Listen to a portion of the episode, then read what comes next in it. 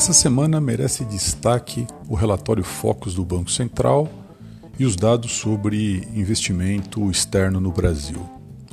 No que tange ao boletim Focus do Banco Central, há uma previsão de retomada forte no terceiro trimestre, superior a 6%, que, se de um lado não será suficiente para repor as perdas do PIB no segundo trimestre, que teve uma queda de 9,7%, mas pelo menos dá algum fôlego para reduzir o ritmo da recessão no ano de 2020. Vamos nos lembrar que em alguns momentos chegou-se a pensar numa recessão superior a 9%, e hoje já se trabalha com números em torno de 5%. Ainda assim, seria a maior recessão da história do país, desde que essa estatística começou a ser é, definida lá em, no ano de 1901. A elevada capacidade ociosa da economia também possibilita que os analistas consultados para a elaboração do Focus dessa semana que se encerra projetem uma inflação bastante comportada para os próximos meses e anos, com a taxa Selic, embora numa trajetória de alta, pensando nos próximos dois anos, mas também em patamares ainda inferiores a 5%. Então temos uma situação relativamente confortável pelo lado monetário da economia. Pelo lado externo, existem várias preocupações. Uma das grandes ancoragens da taxa de câmbio é exatamente a política fiscal. E a política fiscal do governo tem emitido sinais bastante contraditórios. Isso porque o presidente da República melhorou os seus indicadores de popularidade, principalmente na população de baixa renda. Perdeu apoio na classe média, perdeu apoio na classe alta, mas ganhou apoio na classe baixa. E isso muito articulado com o auxílio emergencial. A grande questão é que o déficit primário para esse ano é superior a projetado é superior a 800 bilhões de reais.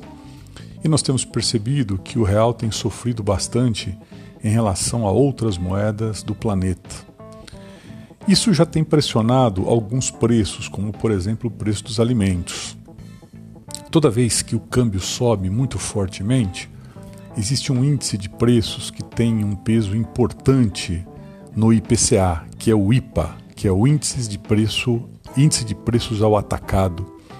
E ele captura muito né, é, o câmbio. Né? Toda vez que o câmbio sobe muito, esses preços acabam sendo afetados. Né?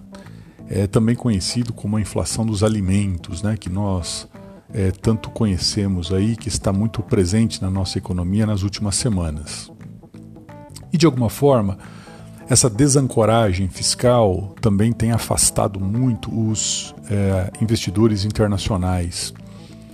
É, no ano de 2015, por exemplo, quando o Brasil ainda era grau de investimentos, grau de investimento né, pelas agências de rating, nós tínhamos aproximadamente 20% né, é, do nosso financiamento interno, é, da nossa dívida feita por estrangeiros. Quando perdemos o grau de investimento, até por razões contratuais, esse número cai para 9%. Então hoje nós temos menos de 10% da nossa dívida financiada pelos estrangeiros. Isso tem um claro reflexo na taxa de câmbio.